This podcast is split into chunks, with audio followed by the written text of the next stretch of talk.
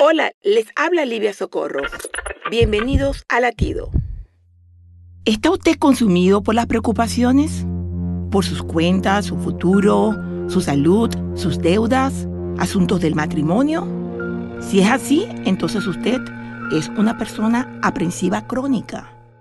Un poco de ansiedad es normal, pero estar constantemente preocupado no lo es.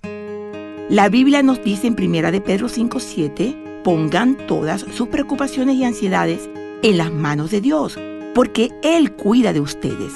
Esto quiere decir que como creyentes no tenemos que estar llenos de ansiedad.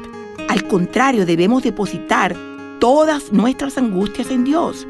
Si usted es una persona aprensiva crónica, Deje que Dios se ocupe de su ansiedad. Confíe en Él, porque Él cuida de nosotros.